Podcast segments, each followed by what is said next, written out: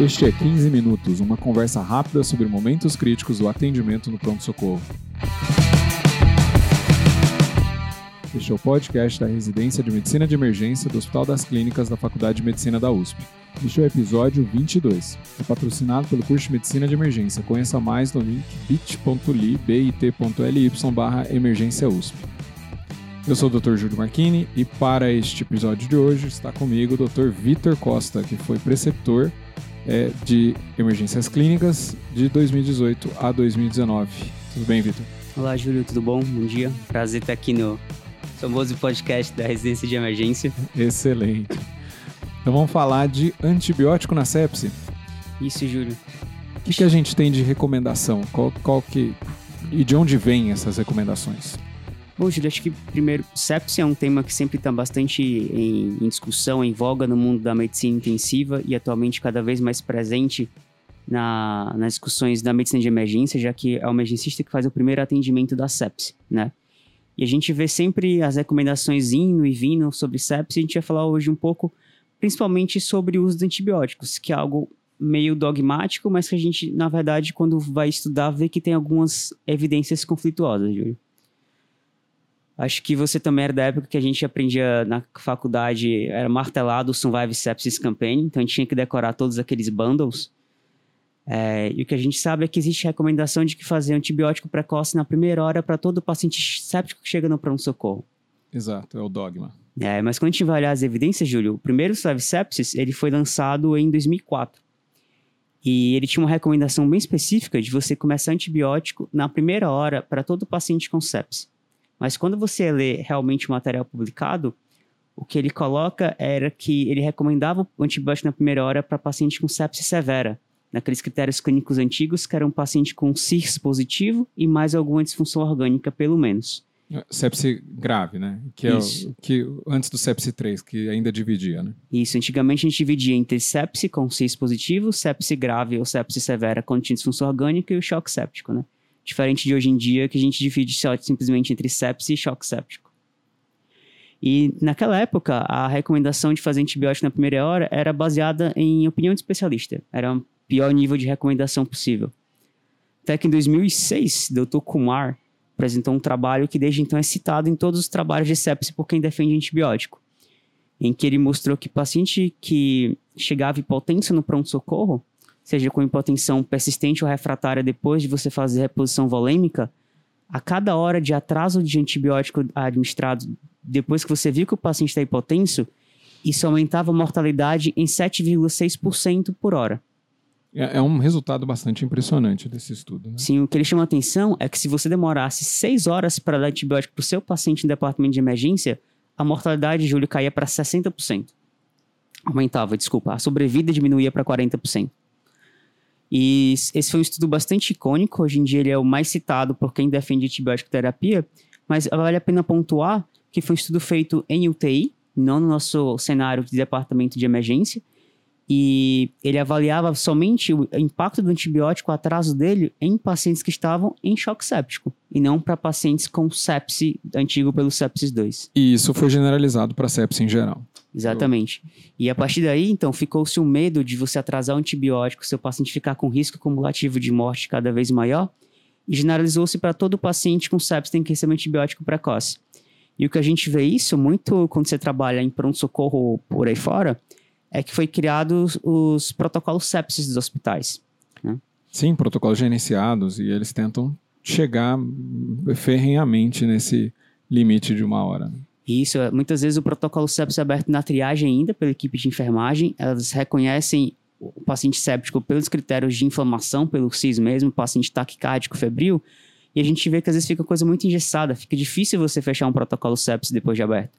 Então, às vezes eu tenho um paciente é, jovem com traqueobronquite ou com pneumonia não complicada, que tem um, um baixo, que pode ir para casa tomar antibiótico via oral, esse paciente chega febril e taquicárdico, esse paciente abre protocolo sepse e quando você menos espera, a maior chance dele estar tá na UTI do que ele ir para casa. Porque é difícil você conseguir fechar um protocolo sepse baseado que já foi aberto pelos critérios inflamatórios, mesmo que o paciente não tenha uma disfunção orgânica propriamente dita. Tanto isso é tão verdade que no Nova York, hoje em dia, eh, todos os hospitais eles foram obrigados, desde 2013, a terem seus protocolos sepsi instalados no hospital, em que obrigava que todo mundo séptico na emergência tivesse o antibiótico feito nas primeiras três horas. Você começa a misturar aí auditoria, regulação do hospital com evidência médica, que é uma coisa complicada, né? Sim, na verdade isso veio da, de um caso clínico de um paciente pediátrico nos Estados Unidos, que em 2013 ele veio óbito por sepse, e na época o, a corte americana atribuiu a falta de preparo médico e do hospitalar de identificar precocemente o paciente com sepse. E, o Rory Stoughton. Isso. E aí, desde então, foi feito um, um trabalho em Nova York, com os hospitais que eram obrigados a, a, a implantar protocolo sepsi, um protocolo em que em até três horas o departamento de emergência tinha que colher cultura, tinha que colher lactato e tinha que fazer antibiótico. E o que eles viram é que o antibiótico precoce na primeira hora, comparado a três horas, realmente reduzia a mortalidade. Mas o que é bem interessante é que quando você olha esse resultado, você fica, nossa, então realmente o antibiótico na primeira hora, ele é muito importante. Mas como um estudo retrospectivo, ele coloca que, por exemplo, coleta precoce de, de lactato e coleta precoce de hemoculturas reduz mortalidade. Coisa que a gente sabe que na prática clínica não tem uma associação muito um, um, um com o outro. O que, que você está medindo aí, na verdade, né? Um, um, serviço bem organizado que é capaz de fazer as coisas mais rápidas e, e talvez você está trazendo outras coisas que ajudam, ou de fato é o antibiótico precoce, né? Isso, então. E a, a cada ano as evidências vão para um lado de defender antibiótico para outro de não defender antibiótico precoce para todo mundo. O Surviving Sepsis, ele fez uma recomendação, ele acredita tão ferramente em antibiótico precoce para todos, que o bundle de três horas, ano passado, foi reduzido para um bundle de uma hora. Então, os, os, hospitais americanos agora têm uma hora para fazer coleta de hemocultura, fazer antibiótico. E, e com pouca evidência isso. É quase que uma coisa é, eu acredito nisso e eu vou forçar todo mundo a fazer isso. Né? É, é, é, meio estranho. É difícil você convencer de que talvez o antibiótico precoce não seja para todo mundo, e sim para aquele paciente mais grave com sepsis, né? Acho que o que eles se baseiam é que, como existe o benefício de mortalidade, talvez seja. E sepsis, hoje em dia, é a, a doença que mais mata nos Estados Unidos, tem maior custo intra-hospitalar, e a gente sabe que tem problemas depois que o paciente sai do hospital, como declínio cognitivo, declínio funcional que talvez valha a pena eu tratar precocemente todo mundo tentando evitar é, essas complicações tardias. E as evidências vêm se confirmando? Alguém conseguiu reproduzir o Dr. Kumar? Então, desde o Dr. Kumar, acho que ninguém nunca conseguiu achar essa mortalidade de 7,5% por hora. E até que teve um grupo é, holandês que fez um estudo que eu acho muito interessante. Eles pensaram, olha, se o antibiótico precoce é tão importante assim, e se a gente fizer um antibiótico no pré-hospitalar? Então eles fizeram um estudo chamado Fantasy Trial, foi publicado no Lancet em 2017, em que toda vez que alguém era, acionava a equipe de paramédicos, o SAMU holandês, quando o SAMU chegava na casa e o paciente tivesse critério clínico para sepsia, aquele sepsia antigo, sepsia 1, o paciente tivesse... Então, CIRS. CIS. O paciente tinha que estar febril ou hipotérmico e mais um de ou taquicárdico ou taquipneico. Isso eles já aferiam que o paciente estaria séptico no pré-hospitalar. E esses pacientes eles eram randomizados para um tratamento usual holandês, que era instalar um soro fisiológico, também acho que essa é outra discussão, instalar soro fisiológico para todo mundo ou não, e ir para o hospital, e randomizado para receber antibiótico em casa ainda, receber uma dose de Rocefin. Sem colher cultura, sem nada. Colhendo culturas no ah. pré-hospitalar. Colhendo culturas e fazendo Rocefin. E o que eles viram é que, em média, os pacientes com que nesse estudo que foram para o grupo intervenção, eles receberam antibiótico uma hora e meia antes do, do grupo controle, que chegava no departamento de emergência e era avaliado pela equipe médica. E é engraçado, Júlio, que os paramédicos eles estavam tão convencidos de que o estudo ia ser positivo, de que eles iam fazer um bem fazendo antibiótico no pré-hospitalar, se ele chegava na casa de um paciente e eles fossem randomizados para o grupo controle, eles jogavam fora aquela cartela de randomização e puxavam outra cartela até chegar à cartela de grupo intervenção. Então, tanto que os grupos são bem desbalanceados, eles têm muito mais pessoas no grupo intervenção do que no grupo controle, porque os paramédicos burlavam o próprio protocolo do estudo. Bom, é, deu 1.500 para 1.137. Isso, e ele coloca que, que no começo eles tiveram esse problema com os paramédicos. E o que eles viram foi mortalidade em 28 dias. e que não teve nenhuma diferença de mortalidade, de internação hospitalar, de tempo de UTI, de tempo de, de departamento de emergência, entre eu fazer um antibiótico no pré-hospitalar sem saber se o paciente realmente está séptico ou não, com você ir para o hospital e esperar aquele atendimento médico, né? É, a gente sabe que o CIS está presente em muitas condições. O paciente pode ter uma pancreatite, o paciente pode ter infecção não grave que pode tomar antibiótico no, no ambulatório e mesmo assim receber uma dose de ceftraxona que não é um antibiótico de tão baixo espectro assim, para a gente estar tá fazendo para todo mundo. Teve um desfecho secundário aqui. É, readmissão hospitalar foi menor no grupo de intervenção. Esse foi um desfecho secundário do grupo, que ele queria de mortalidade pelo menos de 28, 90 dias e tempo hospitalar, não teve diferença. Mas realmente parece que o grupo que fez antibiótico tão precoce assim teve uma diferença de 2% de, de readmissão no pronto-socorro depois desse do grupo de antibióticos. É, e acho que a discussão mais atual, Júlio, hoje em dia está sendo essa, assim, será se o estudo, esse estudo holandês, ele foi negativo porque a maioria dos pacientes eram pacientes com sepse não grave, hoje em dia pelo sepsis 3, eram pacientes que não tinham disfunção orgânica. E todos os outros estudos positivos, como esse estudo nova-iorquino, como o estudo do Tokumar, a grande é, massa dos pacientes eram pacientes ou com sepse com disfunção orgânica ou pacientes com choque séptico. Então, o que parece para a gente é que a evidência aponta que, ó, se meu paciente está mais grave, tem disfunção orgânica, ele está chocado, vale a pena colher antibiótico é, cultura precoce, fazer antibiótico precoce e depois ver o que está acontecendo. Se aquele meu paciente que não tem sinais de alarme de que as coisas estão indo muito ruim, talvez valha a pena eu realmente ver se esse paciente está infectado e se vale a pena ele tomar um antibiótico no hospital ou no extra-hospitalar. Né? Acho que isso vem um pouco também aquela é, até a necessidade que saiu o sepsis 3, que foi de querer uniformizar que tipo de paciente a gente está fazendo em cada um desses estudos, né? Que era muito heterogêneo. Sim. Tem estudos com pacientes muito. É, um perfil muito mais benigno do, do, que outros. E a evidência de um você não pode generalizar para o outro. E embora o CIS, ele, a grande é, preferência por ele é que ele é bastante sensível, eu não vou perder pacientes com, com sepse, né? A gente sabe que ele é pouco específico. O Kicksoft é o contrário, ele ganha especificidade, mas ele perde sensibilidade. E tem essa discussão, então, num país terceiro mundo como o Brasil, que a gente não consegue nem identificar os pacientes com sepsis ainda direito, vale a pena ir para uma coisa menos sensível?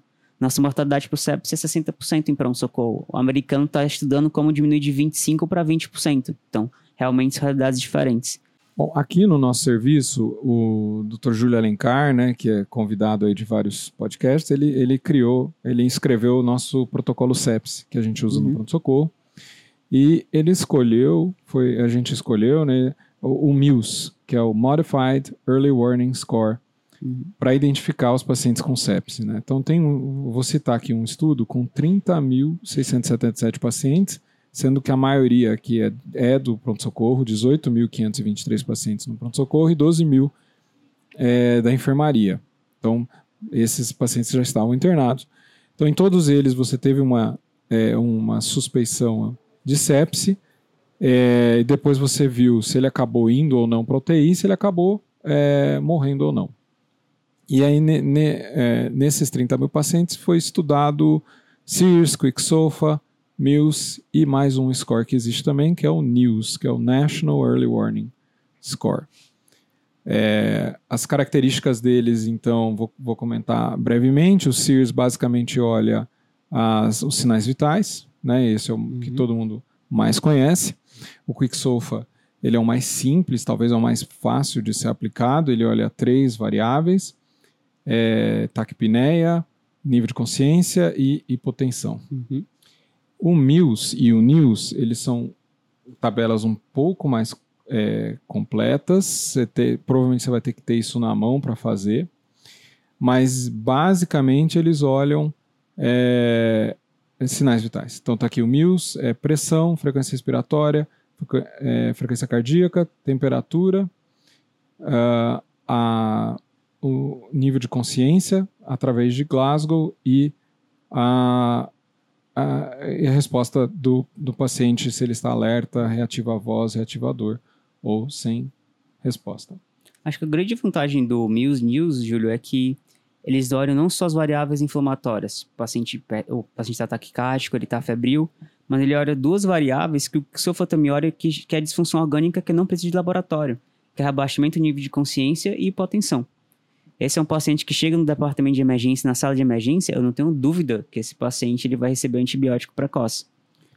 E o que a gente tem aqui em comparação nesses estudos, olha aqui, o SIRS, né, a gente colocando aí limiar de 2, então duas alterações no SIRS, tem uma sensibilidade muito boa, 93,8%, só com uma especificidade de 12%. Uhum. Então eu vou é, escolher muitos pacientes para colocar dentro do protocolo e depois desses 12% é, são graves a ponto de ter mortalidade. Ou se eu incluir transferência para UTI, necessidade de transferir para UTI, 13%. Uhum. O Quicksolfa é talvez um dos scores mais balanceados, mas a sensibilidade não é tão boa. Olha aqui, o Quicksolfa, 2 ou mais. Eu tenho uma especificidade de 63,5% para mortalidade e 66,7% para mortalidade ou necessidade de UTI. Já a sensibilidade também 68,7%. E se eu incluir transferência UTI, 53,6%. É, então eu tenho um score aqui muito mais específico, só que eu estou deixando passar 30% dos uhum. pacientes é, que acabam indo que, com sepsis, que acabam é, tendo um desfecho de mortalidade ou necessidade de UTI. Uhum. Os outros dois scores, né, o MILS e o NILS. O MILS, ele, o, o limiar dele é 5, então 5 uhum. pontos ou mais, ele vai a, até 9. É, ele tem uma sensibilidade um pouquinho melhor que a do Quicksolfa, dá 71,4%, e a especificidade bem comparável, 65%. E o News, é, o limiar dele é 7. Ele, ele, ele com 7 ele tem uma sensibilidade muito boa, de 86,6%, e uma especificidade bem razoável, de 47,5%. Uhum. Acho que você consegue selecionar uma população bem grave uhum. com 47,5%. Tem uma, um outro achado interessante nesse estudo, que é a que hora que o, o score fica positivo e que acontece alguma coisa com esse paciente. Então, se a gente pegar aqui 50%, tá? Então, que hora que, que hora que o meu score identifica 50% de pacientes que vão que estão com dois pontos de SIRS, que estão com dois pontos de Quicksolfa, por exemplo, né? O Quicksolfa é o mais tardio. Ele identifica aqui com 5 horas. Então, você tem. A hora que o Quicksofa dá, bate aí no, na casa de dois pontos, em 5 horas vai acontecer, em, em 50% dos pacientes, né? Uhum. Em 5 horas vai acontecer algum desfecho com esse paciente. Uhum. Então, ele vai precisar de UTI ou ele vai ter. Ele vai evoluir para a morte. O SIRS é o contrário, ele é bem mais precoce, ele, ele vai estar tá alterado. Em metade dos pacientes, é 16 horas uhum. né, mais ou menos 16 horas antes de acontecer algum evento. Só que vocês lembram lá da especificidade, né? Uhum. 10, do, 12% especificidade, né? Então, dos que vão ter o Series 2, praticamente 1 em 10 que vai acontecer um evento. E o News e o Mills, eles têm uma, é, 12 horas. Tá? Então, em 12 horas eles vão ter a, a positividade. E você imagina que talvez você tendo 12 horas em comparação aos 5 horas do Quicksilver, isso pode ser é definidor aí para você alterar a doença. Né? Claro que aqui não está olhando isso, mas a gente pode interpretar desse jeito. Acho que essa grande discussão que a sociedade brasileira hoje em dia de terapia intensiva faz é exatamente isso. O americano como eu falei, ele está preocupado em como vai reduzir a mortalidade de sepsis de 25% para 20%. Então, para eles, talvez o Kixofa faça sentido, porque eles são, já são bons em diagnosticar sepsis de forma precoce e tratar de forma precoce, os pacientes mais graves, principalmente. Aqui no Brasil, com a nossa mortalidade de 60%, o grande medo é de você ter uma ferramenta de screening que não tem uma sensibilidade muito boa e o deixar passar pacientes mais graves que talvez deviam ser incluídos como sepsis desde o início. E acho que todos esses estudos, Júlio, que a gente está conversando, esse bate-papo de hoje, depende também de muito de onde você está, né? Por exemplo, estudo holandês, para você ter ideia, o SAMU chegava na casa do paciente em no máximo 15 minutos. Era o máximo que eles tinham tempo de espera para o SAMU chegar na casa de alguém que foi chamado. E o tempo para o hospital não demorava mais de 40 minutos para o SAMU chegar com o paciente no hospital. Totalmente diferente também da realidade brasileira. É, por seus diversos motivos, né? Muito bom. Quer finalizar, concluir mais alguma coisa sobre antibióticos na sepse? Eu acho que é algo a, a ser discutido. Eu convido a quem está escutando a gente a, a, ler essas evidências, a ler esses estudos que a gente comentou para tirar suas próprias conclusões, mas eu acho que fica cada vez mais parecendo para a gente o que a gente está usando como ferramentas aqui no nosso serviço é não simplesmente padrão inflamatório, mas procurar os pacientes que têm disfunção orgânica ou choque séptico para começar antibiótico precoce. E nos pacientes com sepse, é, sepse não severa do antigo ou infecção não complicada, talvez esses pacientes eu valha realmente a ver se eles estão infectados antes de começar antibiótico de forma indiscriminada. Excelente. Muito obrigado, Dr. Vitor. Obrigado, Dr. Júlio, pelo convite. Eu quero fazer um convite a todos para conhecer o nosso curso de medicina de emergência. Eu vou apresentar rapidamente para vocês o módulo 2. Ele vai, deve acontecer no começo de maio. É, insuficiência respiratória na sala de emergência. A gente vai ter aulas de abordagem do paciente com insuficiência respiratória, ventilação não invasiva no departamento de emergência, ventilação invasiva, asma, uma aula de asma, uma aula de DPC, aula de pneumonia, tromboembolismo pulmonar, é, derrame pleural. Vamos falar do protocolo Blue e outros protocolos de avaliação do ultrassom torácico. É, tá muito bom. A gente esse ano a gente organizou em 11 módulos, o curso está muito interessante. É, eu encorajo vocês a conhecerem. Tá, o link é bit.ly, bit.ly barra emergência USP. Vocês podem encontrar o Dr. Vitor Costa no Twitter em é, jvgcosta, tá? com dois As no final, então. E no Facebook, só buscar o nome dele. É, vocês podem me encontrar também no, no Twitter, JF Marquini, com CH, no Facebook e é, no Instagram, é, Dr. Júlio Marquini. Deixem uma avaliação no iTunes se vocês estão gostando do, é, dos, dos nossos podcasts. A gente é, também, é, se vocês quiserem mandar feedback, sugestões de assuntos para a gente discutir, estamos também abertos. Muito obrigado e até a próxima.